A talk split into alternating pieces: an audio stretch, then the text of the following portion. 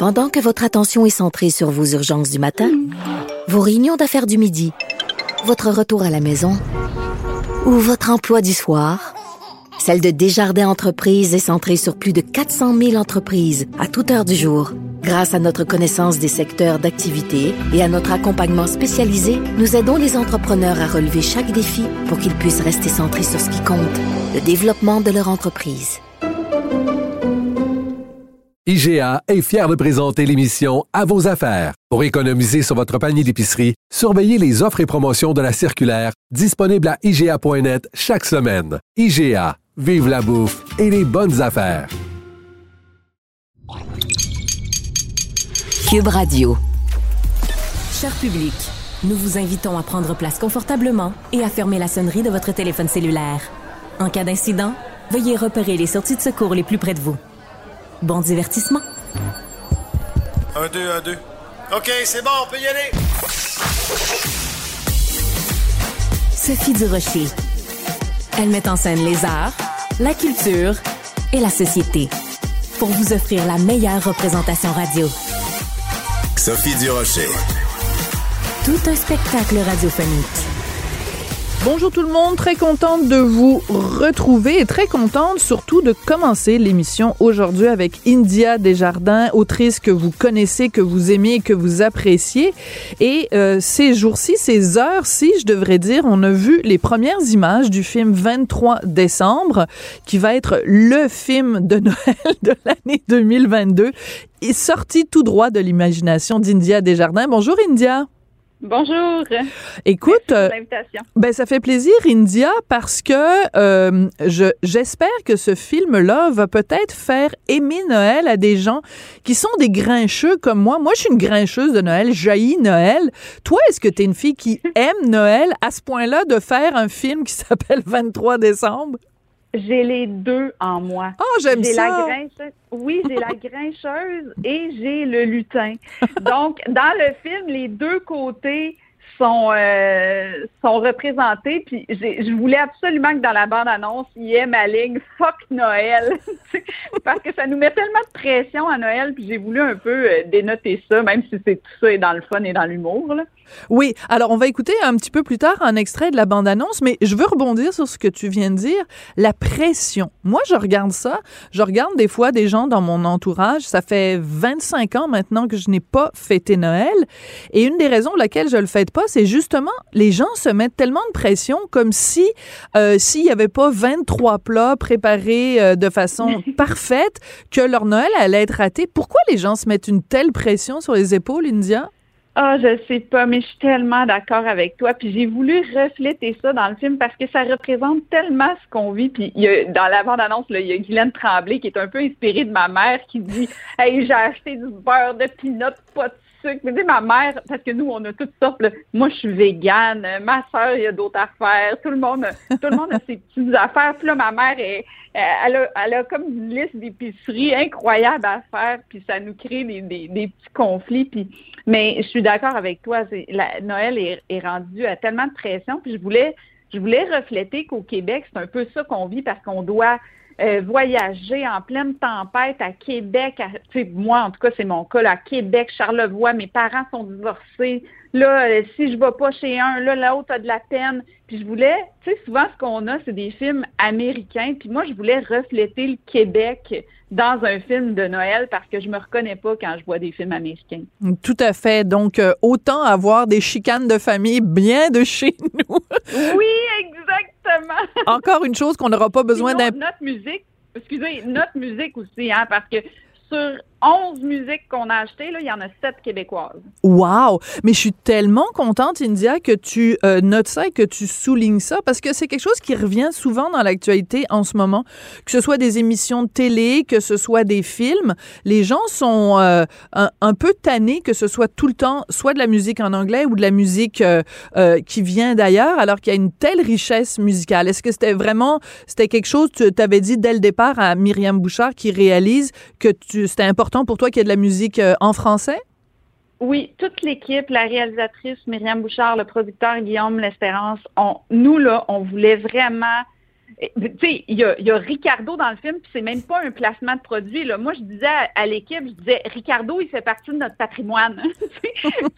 Euh, pour moi, mettre de la musique de Noël, mettre les recettes de Ricardo, pour moi, ça fait toute partie de, ce qu'on est intrinsèquement, puis de ce que moi, ça me réconforte de trouver, euh, de retrouver ça dans un film.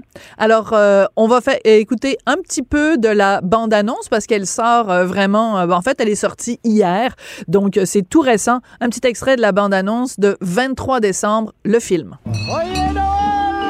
commence tellement bien les vacances. Bonsoir tout le monde, bienvenue à vous à la maison. On est ici pour fêter Noël. Tellement sur le Ça fait longtemps que je pas fait de show.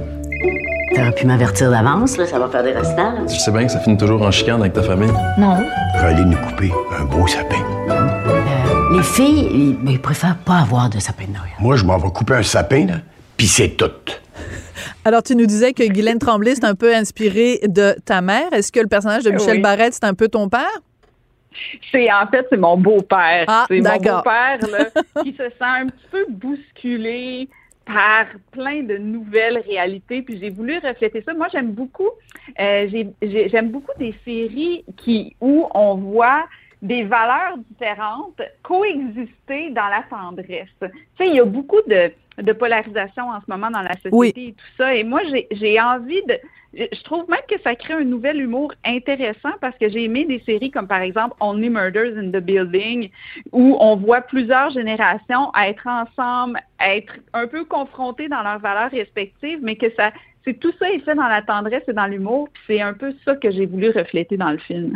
Oui, parce que euh, ben c'est tu as tout à fait raison, on vit en effet dans une société où euh, il y a des gens qui sont un petit peu plus peut-être considérés comme euh, des woke euh, et des gens qui sont Oui, mais non, mais c'est parce qu'ils s'appellent eux-mêmes woke, donc on a le droit d'utiliser cette expression-là. Donc des gens qui sont peut-être plus dans la mettons la diversité de genre, la diversité culturelle et tout ça et des gens qui sont peut-être plus dans les traditions, mais dans une même famille, cette réalité-là va aussi coexister. Donc, comment tu fais et pour, euh, pour que ça finisse pas en chicane à Noël, c'est pas c'est pas évident là?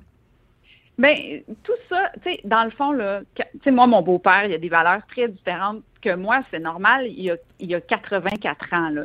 Donc, on se parle, on se parle avec, avec amour, avec tendresse. Moi, je suis jamais en train de lui dire Hey, dis pas ça, ça, se dit pas ou n'importe quoi. J'essaie d'écouter ce qu'il me dit, euh, son expérience aussi de son passé, puis lui, il écoute, il écoute ce que je lui dis aussi, puis souvent, on, trouve que on, trouve un terrain commun. Puis moi, j'avais envie, là, puis j'arrête pas de dire ça, là, mais ce que j'avais envie, là, c'est que dans toutes ces petites chicanes-là, entre woke, pas woke et tout ça, là, moi, j'avais envie de faire comme on fait à Noël, se donner un petit sucre à crème. Tu tout le monde, là, on va se donner un petit sucre à crème, là, puis on va s'aimer, puis on va se réconforter, puis ça va être beau. Puis dans le film, tout ça va coexister, mais dans l'amour. Oui. Euh, en même temps, euh, faut pas non plus être, euh, disons, euh, fleur bleue puis imaginer que tout va bien aller parce que justement. À Noël, on a le droit. oui, on a le droit. Ok. Ben moi, je sais pas, je me pousse chaque année. Je suis jamais là. Je fête pas Noël justement parce que j'ai pas, j'ai ni envie de sucre à la crème ni envie de chicane. Alors ça règle le problème. Écoute, India, je peux pas t'avoir au bout de la ligne sans te parler d'un autre sujet. Puis c'est pas un piège du tout que que je te tends, mais je je sais que ça t'intéresse beaucoup, ce genre d'analyse euh, psychologique des téléréalités. Et tu as récemment, ben, en fait, hier, publié dans le journal Métro une analyse de euh, occupation double. Moi, je, je, le dis tout de suite, ça, j'ai aucun intérêt pour euh, ce genre d'émission-là. Mais toi, je sais que ça t'intéresse. Non, puis c'est correct, puis je respecte les gens qui, qui les suivent. Par contre, il y a eu tout un débat cette semaine, parce qu'il y a un personnage ou un participant qui a été victime d'intimidation? Comment euh, tu pourrais nous expliquer ça? Puis pourquoi c'est venu te chercher à ce point-là, India? Ben, en fait, c'est ça qui est intéressant des téléréalités parce que ça peut nous permettre de voir des comportements sociaux, puis ça peut permettre une discussion sociale. Et moi, j'ai trouvé que euh, l'intimidation ou même moi moi je pense que c'était même ça allait jusque dans la violence psychologique mais ah de toute façon c'est interrelié. Euh, je pense que ça peut nous permettre une discussion sociale à ce, à, ce sujet-là. Donc, ce qui est arrivé, c'est qu'en fait, il y avait un participant qui, qui s'appelle Jonathan qui euh, a vécu en fait comme si le groupe s'est retourné contre lui. Et ça a beaucoup euh, affecté euh, le public parce qu'on a vu on a vu tout ça et, moi en fait ça m'a réjoui parce que le public a beaucoup noté ça et il y a dix ans quand il y avait de l'intimidation on le voyait pas nécessairement donc moi j'ai trouvé ça vraiment le fun que, que comme société on soit de plus en plus éduqué par rapport à tout ça et capable de le voir et le remarquer. Et moi, j'ai voulu faire une analyse exhaustive de comment c'est né cette violence-là euh, en, analysant certaines scènes euh, qui se sont passées dans, Occupation Double. Mais je t'écoute parler et ça a l'air passionnant. Euh, en même temps, quand je regarde ça, je me dis, bon, ben, eh, pourquoi on se passionne à ce point-là pour, ben, Jonathan a dit telle affaire, puis là, il y a Dominique qui lui a répondu. je regarde ça, puis ça a l'air comme des chicanes d'ados. je sais qu'il y a des centaines de milliers de gens qui écoutent ça, parce que sinon, les diffuseurs mettraient pas ça en ondes. Comment t'expliques cette fascination-là? Une fille comme toi qui lit des livres, qui écrit des livres, qui fait des... je veux dire, c'est, euh, je trouve que ça a l'air tellement... Mais là, je vais sortir le gros préjugé, OK? C'est comme le degré zéro de la réflexion intellectuelle, mais c'est peut-être ça que t'aimes aussi, de te mettre le cerveau à off. C'est possible, je sais pas, là je comprends tellement ce que tu veux dire, puis je me pose la même question quand des gens que je considère intelligents écoutent le hockey, puis après, ils écoutent l'antichambre qui sont en train de discuter du hockey. Puis je me dis, mais voyons, c'est quoi qu'ils font, ces gens-là? C'est toutes des... Ils n'ont pas de vie. Mais non, c'est ça. Puis la télé-réalité, c'est la même chose. On écoute ça, puis là, on, là, on analyse les games sociales, puis là, ce qu'ils ont fait, puis tout ça. Moi, ma grand-mère, là, OK, quand j'étais petite, il n'existait pas les réseaux sociaux, puis tout ça. Elle apprenait ses jumelles, puis elle regardait le monde qui hein? sortait de l'église. Oui, oui. Ah, puis là, là, elle me racontait des potins. Tu sais, c'était là, oh là, lui, il a trompé elle, puis il a fait ça, puis il a fait ça. Puis moi, j'adorais ça, faire ça avec ma grand-mère, puis elle n'existe plus. Puis j'ai l'impression que la télé-réalité, c'est ça. On voit, c'est une game sociale. Les gens aiment analyser les aspects psychologiques, sociaux, émotifs. Puis, mettons, le hockey, les gens aiment ça, analyser les aspects sportifs, mais il y a aussi, il y a aussi quand même de l'intimidation au hockey. Puis moi, des fois, j'en allais, là, je me souviens, un moment donné, il y a un éternuement, je me souviens même plus, là, mais il y a un éternuement qui a causé une chicane, puis je montrais ça à mon chum, puis je disais, hey, c'est comme de la télé-réalité, finalement, il y a comme une grosse chicane à cause que quelqu'un a éternué. Voyons. C'est très drôle. Mais j'aime beaucoup, j'aime beaucoup ton parallèle. Euh, par contre, je te dirais que la différence entre euh, un Jonathan d'occupation double et, mettons, un Carey Price, ben, c'est que le Carey Price, lui, il y a quand même une notion de dépassement physique. Ces gars-là sont des athlètes. Donc, euh, à, oui, à ça, c'est l'argument qu'on se fait souvent dire, l'affaire des athlètes. Mais moi, je me dis, quand les gens le regardent assis dans leur salon avec des chips, c'est vraiment pour l'athlétisme, puis qui regardent ça, puis tu sais, c'est c'est plus qu'aime ça, être gérant d'estrade, puis analyser les games et tout ça. Puis je veux quand même dire que Jonathan est pompier. Alors, euh, ah. c'est un genre d'athlétisme aussi, sauve des vies. Alors, euh, faut pas non plus, euh, faut pas dénigrer, non plus, ouais. Ben, dénigrer ce qu'il est parce que c'est un athlète lui aussi dans un sens. Bon, ben écoute, t'as quasiment réussi à me convaincre. Mais non, écoute-le pas si t'aimes pas ça. Tu peux écouter le hockey puis l'antichambre, c'est bien correct. Ben écoute, j'écoute ni l'un ni l'autre. J'écoute ni l'un ni l'autre. Et je me porte très bien. Qu'est-ce que tu fais pour te mettre le cerveau à off? Ah, bon, mais j'allais dire quelque chose de très snob. J'ouvre un livre, puis en ce moment, je suis en train de lire le dernier Virginie Despentes, puis j'adore ça. Ah, moi aussi, je suis en train de lire. Bon, ben écoute, alors, tu vois, on se rejoint là-dessus. J'écoute dé aussi, mais peut-être que j'ai plus de temps, de, temps libre que toi aussi. Non, mais écoute, je ne porte aucun jugement. Je t'adore. Ça a été un plaisir de te parler, India. Et on a surtout. Tout à fait réciproque. Et on a très, très hâte de voir ce film 23 décembre. Donc, euh, sorti tout droit de ton imagination. Et euh, ben, par contre. Merci, puis on s'en reparlera après. Absolument. Donc, tu as presque réussi à me faire aimer la télé-réalité. Par contre, me faire aimer Noël, ça, ça va être une tâche un petit peu plus difficile. Merci, India Desjardins. Merci, bye. Sophie Durocher. Un savoureux mélange artistique de culture et d'information. Culture, tendance et société. Steve Fortin. Bonjour, Steve Fortin.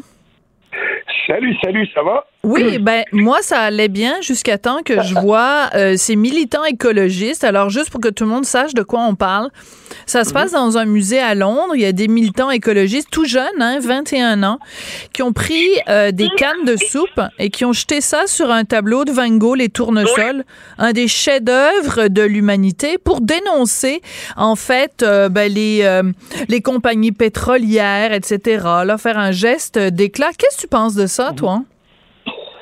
Ben, je me j'ai, décidé d'ouvrir euh, d'ouvrir mon, mon esprit.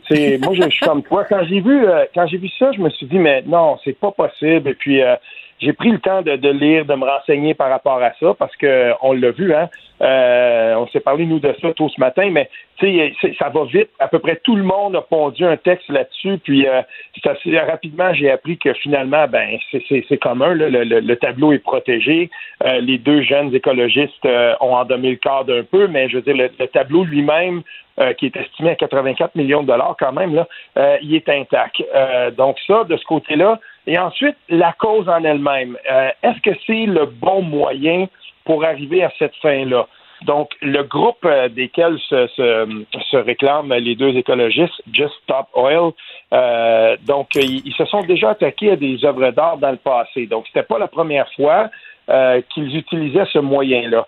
Mais je me suis vraiment questionné sur le fait de choisir cette peinture-là. Hmm. Parce que j'ai une affection, moi, pour Van Gogh. J'en ai toujours eu une. Et, hmm. euh, ce, tableau-là, rappelons quelques, quelques trucs là, qui sont très intéressants par rapport à ce tableau-là. Euh, Van Gogh, oui, le tournesol, c'est sa fleur fétiche, un peu comme le, le nymphéa était celle de Monet. Le Monet, oui. Ouais, et, en, en 1888-89, euh, Van Gogh euh, va, peindre sept fois des tableaux euh, de, tournesol dans des vases. Et en août 88, il peint celui qu'on voit là, qui est exposé à Londres. Donc, et celui-là était particulier parce que c'était pour son ami Paul Gauguin. Donc, il recevait chez lui en Provence Paul Gauguin pour décorer la chambre. Il peint ce tableau-là. Et euh, le tournesol, euh, dans, la mythologie, à cette époque-là, du moins, on croyait que c'était euh, un symbole de respect, d'admiration et d'amitié. Et Boboy, donc c'est assez particulier quand même que, qu'on ah lance sur ce tableau-là. Moi, ce qui m'interpelle, Steve, c'est mhm. de rappeler peut-être à ces ignares de 21 ans que eux, ils veulent dénoncer, bon, le pétrole, ils veulent attirer la l'attention de tout le monde sur la crise climatique. Et la raison pour laquelle ils ont jeté de la soupe, c'est qu'ils disent, euh, ben, il y a plein de gens qui n'arrivent pas à joindre les deux bouts, qui sont même pas capables de, se, de, de, se payer une canne de soupe. OK, les petits amis, renseignez-vous. Van Gogh, il a vécu dans la misère toute sa vie. De son vivant, il a vécu un seul, vendu un seul tableau, il l'a vendu à son frère. Euh, et euh, c'est pas parce que ses œuvres valent 84 millions aujourd'hui que Van Gogh n'est pas euh, l'exemple parfait d'un artiste qui a fait des, des sacrifices dans sa vie et qui a vécu dans la grande misère. Donc, c'est tellement gnochon de lancer ça sur une œuvre de Van Gogh. Ces gens-là sont des ignares, des incultes, des crapets soleil qui ont jamais mis le pied dans un musée, qui connaissent rien à l'histoire de l'art. Euh, moi, je trouve que c'est vraiment là des crapets soleil. Ben, il y, a quelque chose, oui, il y a quelque chose de vraiment euh, euh, euh, tu as, raison de le dire. Je veux dire, Van Gogh, c'est synonyme d'indigence. On, ben oui. c'est exactement ça. Et, euh, on, a beau dire, oui, mais est-ce que l'art est plus important? Est-ce que l'art, c'est si important que ça quand, là, on donne toutes sortes de justifications? Là? Bon, oui, il y a, l'environnement, puis il y a le coût de la vie et tout ça. Mais l'art, pour moi, c'est aussi un des derniers échappatoires qu'on a et devant lequel on est égaux. Oui, ben tout à fait. Et, ah oui, on, on, entre dans un musée puis on est on est égaux devant ce tableau-là. Et c'est assez facile de se rendre dans ce musée-là. Je veux dire, et, s'il y a quelque chose qui nous nivelle tous égal, c'est bien nous devant l'art et certainement devant ce peintre-là. Eh ben, j'adore la façon dont tu résumes ça et tu as tout à fait raison. Il y a, il y a pas grand-chose de plus démocratique que ça.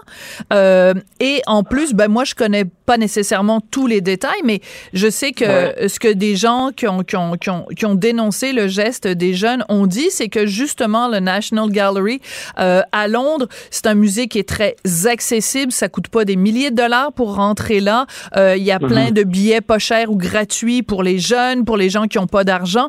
Donc, euh, c'est pas c'est pas un truc élitiste, c'est pas un truc réservé à euh, un, au 1% de la population et on comprend qu'ils veulent attirer l'attention et j'ai pas de problème avec la cause. La cause en elle-même est noble.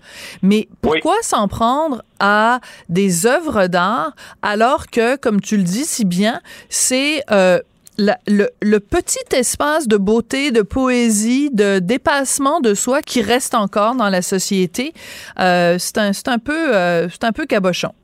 Ah oui, et, aussi, rappelons ceci, le tournesol pour, euh, pour Van Gogh, c'est quoi? Quand on regarde le tableau, là, il y a toujours des fleurs, il y a, toujours les trois cycles de la vie. Le début, hein, tout début de la floraison, la belle floraison et ensuite la, fleur fanée. Et, pour lui, c'était justement c'était une façon de, de, représenter toutes les étapes de la vie. Et on sait à quel point euh, Van Gogh aussi, euh, il était, il y avait un petit côté de lui qui était un petit peu ben, religieux, un petit peu croyant. Et, il y a quelque chose dedans qui vient chercher tout dans l'être humain. Donc moi, j'ai trouvé ça vraiment, vraiment bête qu'on s'attaque à cette œuvre-là. Mais je suis à peu près certain que ceux qui, euh, celles qui ont fait ça, ça semble être deux filles là, celles qui ont fait ça, ne connaissaient pas la signification. On s'attaque à ce tableau-là, puis on se dit, ben ça va faire parler. C'est un, on, utilise, si on veut, la renommée du tableau pour la cause. Et quand disent là, is art more uh, important than life, than food and than justice? Moi, je vais leur dire une chose. Est-ce que c'est plus important que le, la, bouffe, la justice euh, et que la vie? Ben l'art, c'est tout ça. Ah, l'art, c'est la bien dit.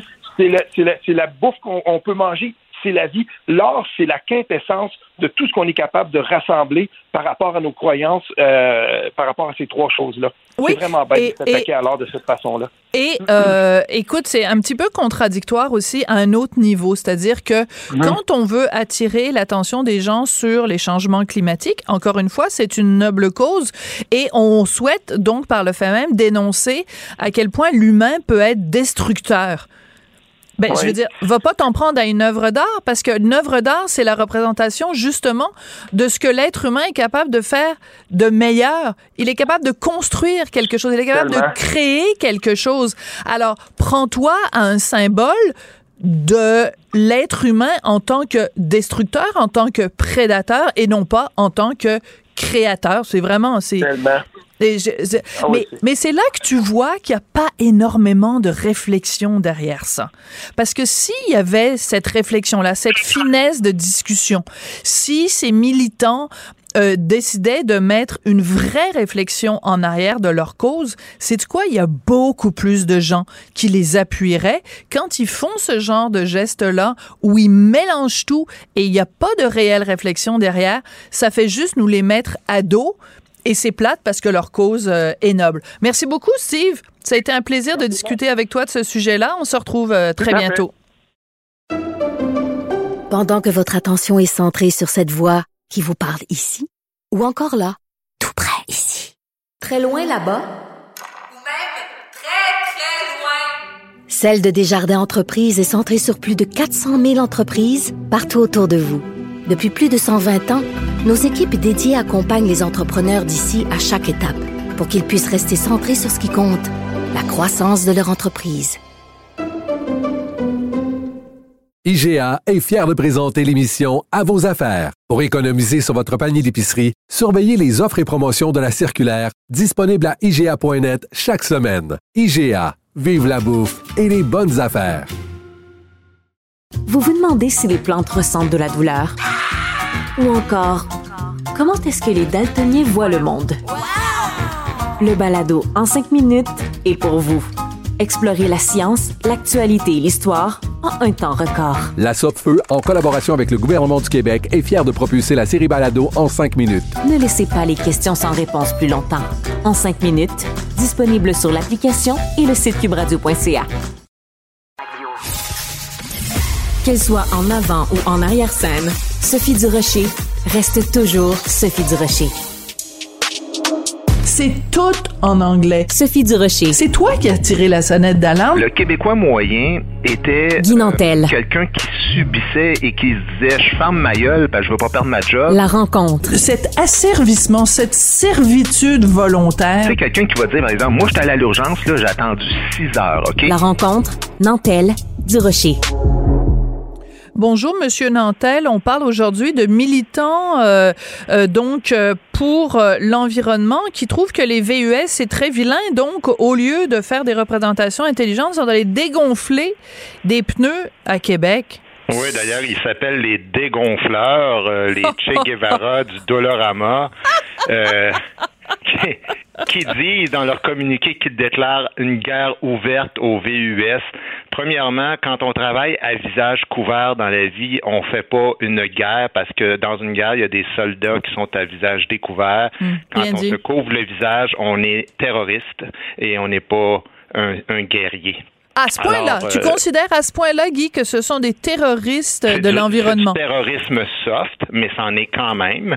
C'est-à-dire que quand tu contournes les institutions démocratiques et que tu décides toi-même d'établir les normes de ce que sera la justice sociale, ben c'est ce que tu fais. Tu fais de la terreur, puis tu fais quelque chose qui est totalement illégal. Puis là, ils redonnent aux gens, euh, ils écrivent prenez l'autobus aujourd'hui, puis ils leur disent quelle sorte de véhicule acheter, puis tout ça. Puis, puis là, ça me fait rire en plus parce que tu sais, c'est euh, en, en lien avec euh, la sortie que j'ai faite cette semaine, euh, tout le monde en parle, là, il y a des gens qui font ha ha.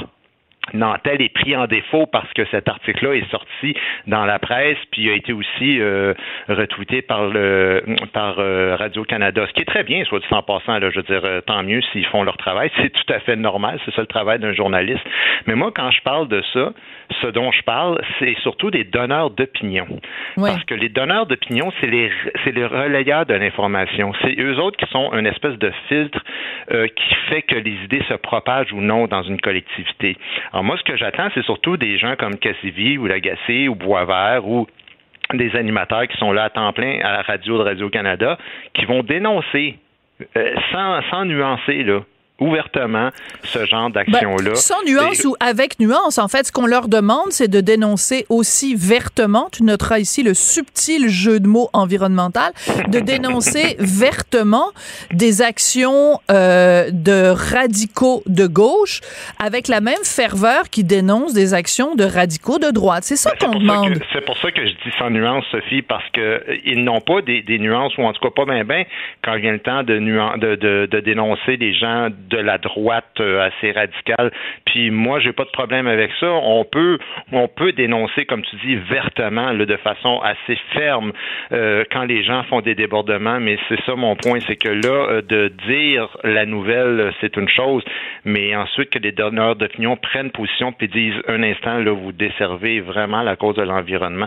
Parce que pourquoi je dis que ça dessert la cause, c'est qu'il y a plusieurs choses. Premièrement, tu joues avec la sécurité du monde, puis Ben même oui. la vie du monde, hein, parce que rouler avec des pneus euh, qui sont dessoufflés, ça peut être dangereux. Euh, Tu sais jamais à qui t'as affaire, puis dans les rues de- du Québec, ça peut être encore plus dangereux avec les, les nids de poules les et tout ça. oui. Bon, bon, j'exagère un peu, mais sérieusement, tu sais jamais, euh, tu peux mettre vraiment la sécurité de quelqu'un en, en jeu s'il roule euh, sur les jantes, là. Alors, euh, bon, première chose. Mais euh, deuxièmement, ils, ils augmentent la pollution parce que, tu sais, en France, ce mouvement-là, il existe depuis un bon bout de temps. hein. Et il y a des radicaux de ce mouvement-là qui ne dégonflent pas, mais qui crèvent carrément Ah, ouais. les pneus avec des couteaux. Oui, oui, carrément.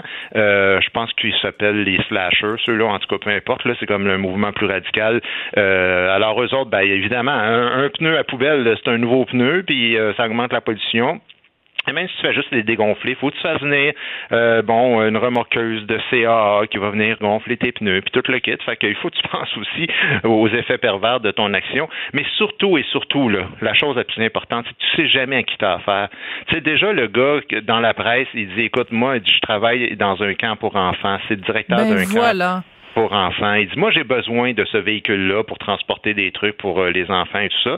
Alors, euh, tu sais, euh, régler la crise climatique, mon œil, parce que en ce moment, t'es juste le monde. À Victoria, en Colombie-Britannique, il y a eu exactement la même histoire d'un homme qui partait avec sa femme euh, qui était en train d'accoucher à l'hôpital. Et là, il n'a pas pu partir. Ça, c'est des vraies histoires que je te compte. J'ai fouillé ça un matin. Ouais. À San Francisco, un groupe, euh, un groupe euh, d'enfants autistes, la personne avait son VUS pour transporter des enfants autistes. Ben, imagine-toi donc, toi, que là, les enfants autistes, tu sais, ça leur prend pas gros, hein, des Ouais, fois, ouais. pour être Leur déstabilisés. routine Alors, eux est autres en plein milieu, puis là, ça fonctionne pas.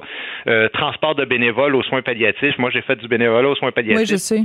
Il y avait des gens comme ça qui transportaient aussi les, les malades parfois. Ben, ça prend un plus gros véhicule, des personnes âgées. Ma mère, moi, à 90 ans, ben, c'est évident que dans ma petite Toyota, quand je vais la chercher, là, ça prend cinq minutes avant qu'elle puisse rentrer puis qu'elle puisse sortir. Alors, c'était la personne qui vit avec cette personne-là. Des fois, un véhicule plus élevé, ça peut être... euh, bref, il y, a, il y a mille et une choses. Ils sont tellement nono qu'il y, y en a même qui dégonflent les pneus des VUS électriques. Ben là, vraiment, c'est contre-productif. Alors, alors vois-tu à quel point ça devient absurde tout ça? Là? Mais euh, ce sont d'excellents exemples que tu donnes, Guy. J'irai plus loin. Euh, si tu veux, en effet, dégonfler la patente des, des SUV, pourquoi tu t'en prends aux individus?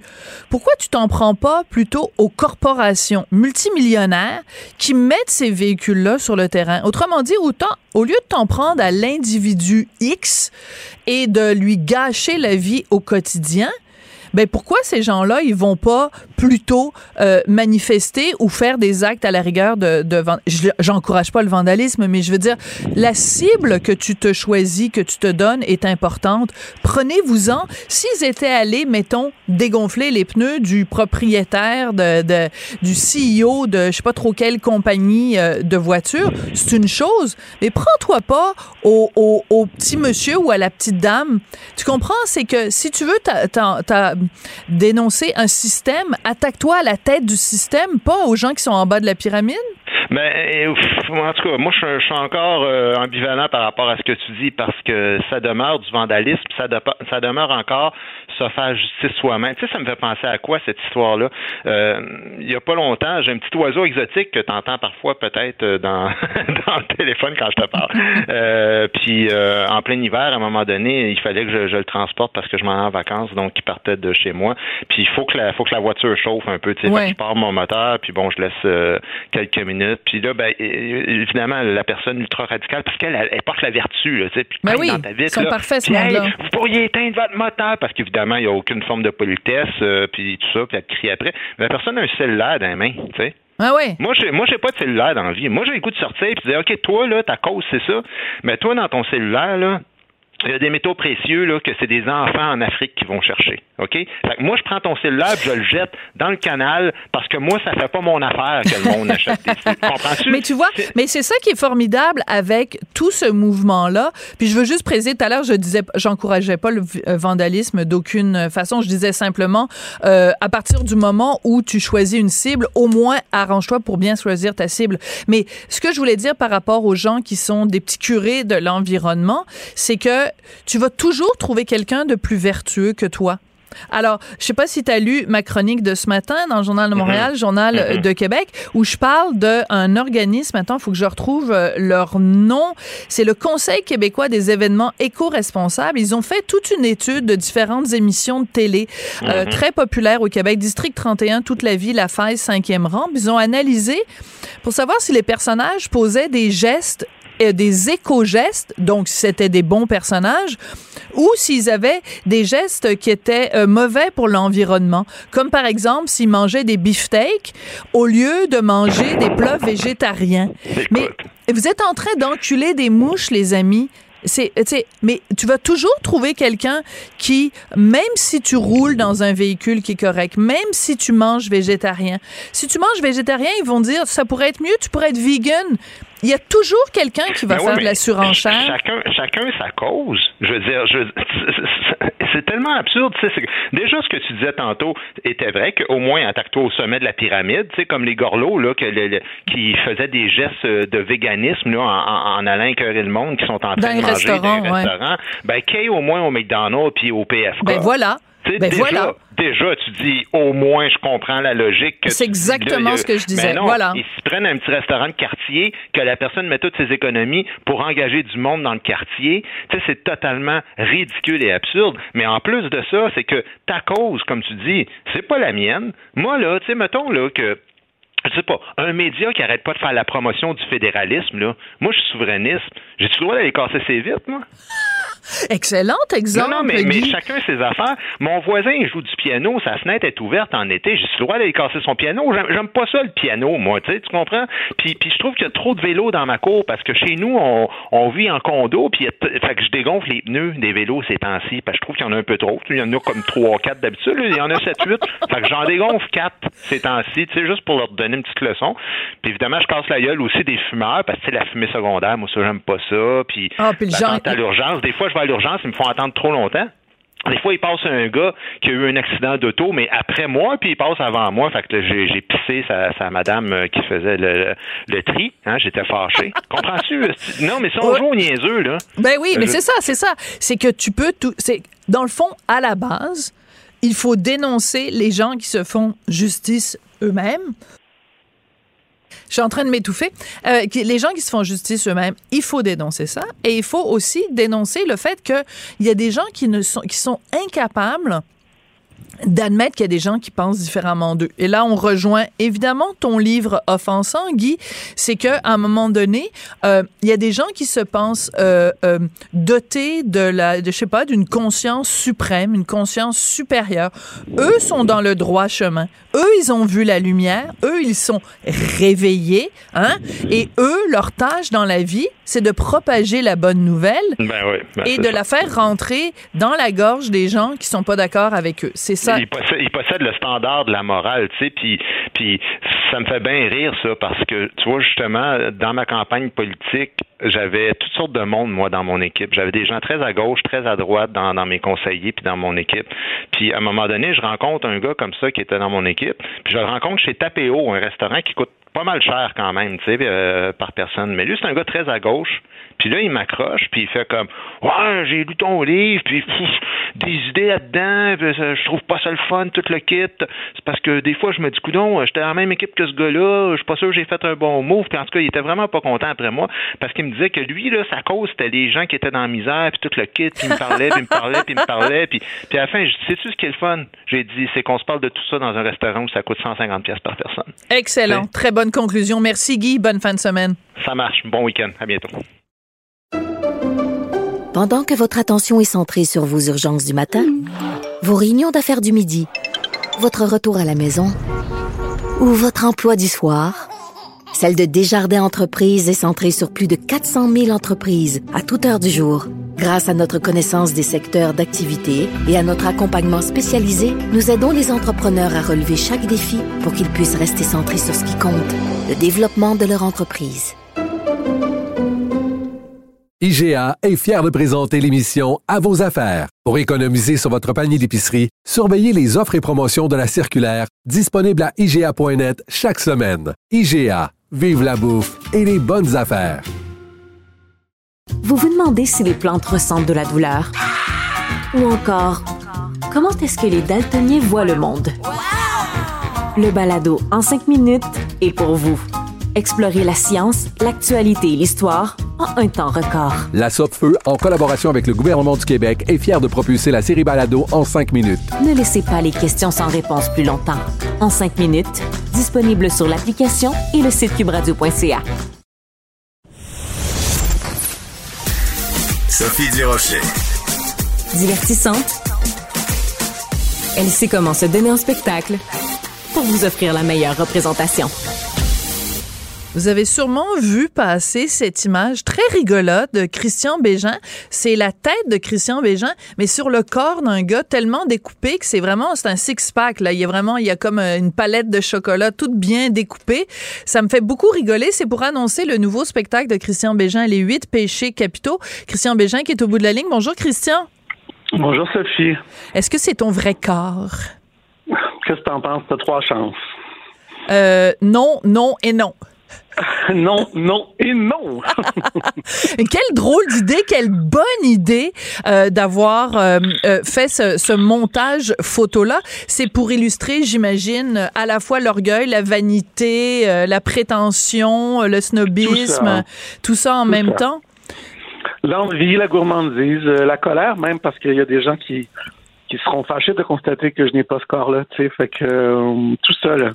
En même temps, en même temps, moi, pour vrai, c'est une, une, affiche qui, que je trouve à la fois très drôle et très malaisante. Ah oui, pourquoi? Et ben, je sais pas, ça crée un malaise. Les gens qui me connaissent, quand ils voient l'image, ils, sont un peu mal à l'aise. Comme c'est comme évidemment, c'est pas moi, mais mais ce corps euh, qui n'est pas le mien sur euh, sur euh, sous pardon sous la tête d'un quinquagénaire, je sais pas, ça crée une espèce de malaise. Puis j'aime ça parce que dans le spectacle, il y a des endroits aussi, je crois, il y a des zones d'inconfort et de malaise fait que ça, témoigne aussi bien ou ça parle aussi bien de, de l'ambiance aussi que j'ai envie de créer aussi autour de, de cette soirée.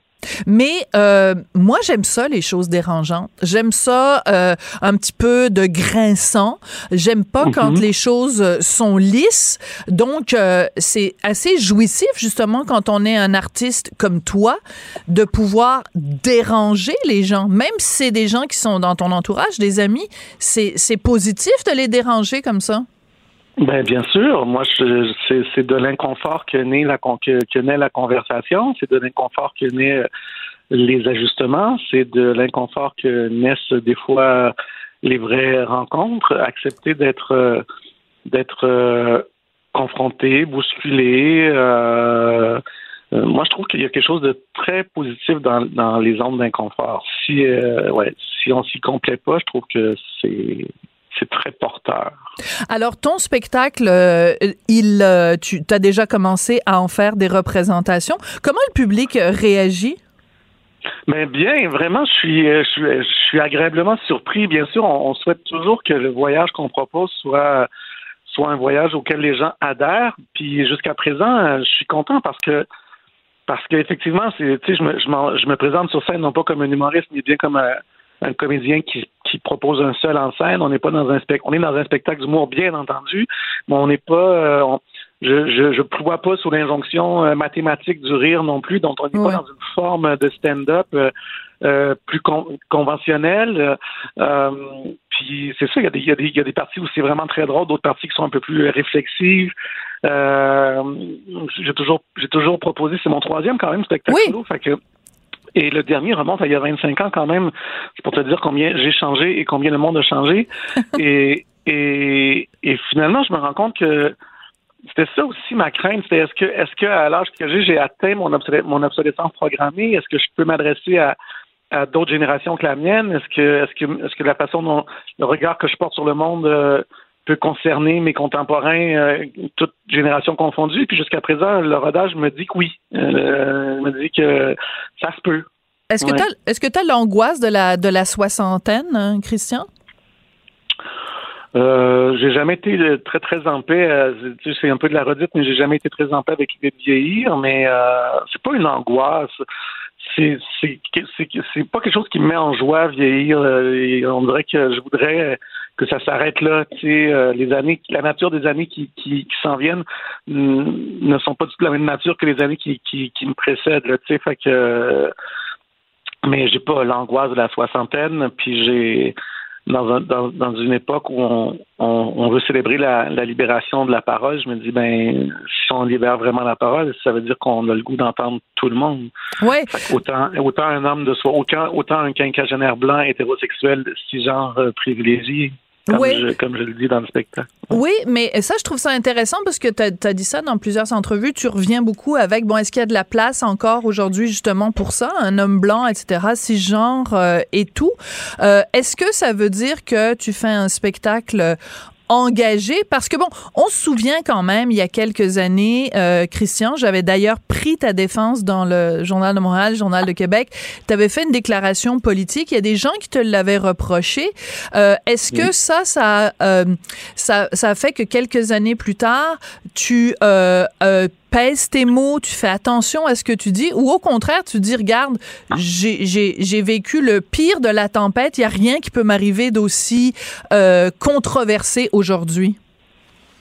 Mais c'est-à-dire que j'ai pas, j'ai pas le, j'ai pas aucun désir de provocation. Tu sais, il y a eu des moments dans ma vie où j'étais un peu plus euh, téméraire ou insouciant. Là, j'ai pas de désir de provoquer, j'ai juste le désir de, de, de, je sais pas, de livrer, de livrer, de, de parler de moi, de ma façon de regarder le monde à l'âge que j'ai. Je regarde pas le monde de la même façon à, à l'autre de la soixantaine que je le regardais à la trentaine.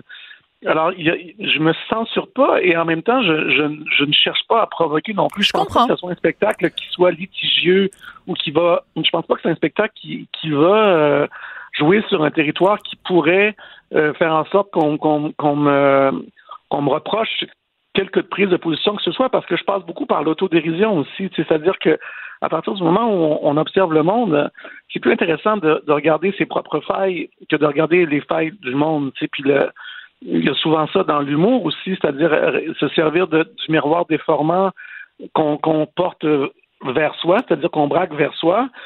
Puis, puis ça, ça nous permet d'avoir plus de liberté, en fait, que de jouer euh, le sentencieux ou le moralisateur ou euh, fait que je, je, passe beaucoup par moi, mes propres failles devant ce monde qui change à une vitesse fulgurante puis qui nous laisse peu de temps pour métaboliser tous les changements auxquels on est soumis.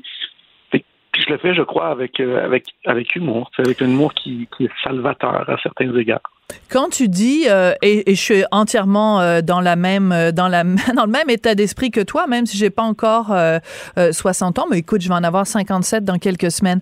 quand tu mm. regardes, toi, le monde autour de toi, qu'est-ce qui, Qu'est-ce qui t'inquiète? Est-ce qu'il y a quelque chose où tu te dis, hé, ça, je l'avais vraiment pas vu venir, euh, je, je sais pas, ça me bouleverse, euh, je sais pas comment me situer par rapport à ça, je, ça correspond pas du tout à mes repères. Est-ce qu'il y a une chose là, qui, qui, te, qui te déstabilise? Moi, ce qui me déstabilise le plus, puis je l'évoque un peu dans le spectacle, c'est la disparition de la nuance, en fait. Ah. je trouve que ça, devient de plus en je, je, parle de ça dans le spectacle en disant que un des déficits les plus insolubles et les plus euh, préoccupants de notre époque, c'est la disparition de l'espace de nuance. C'est-à-dire que ça devient difficile d'être nuancé. Euh, les, positions sont très polarisées, très campées. L'expression de la colère se fait de façon très décomplexée et des fois sans nuance.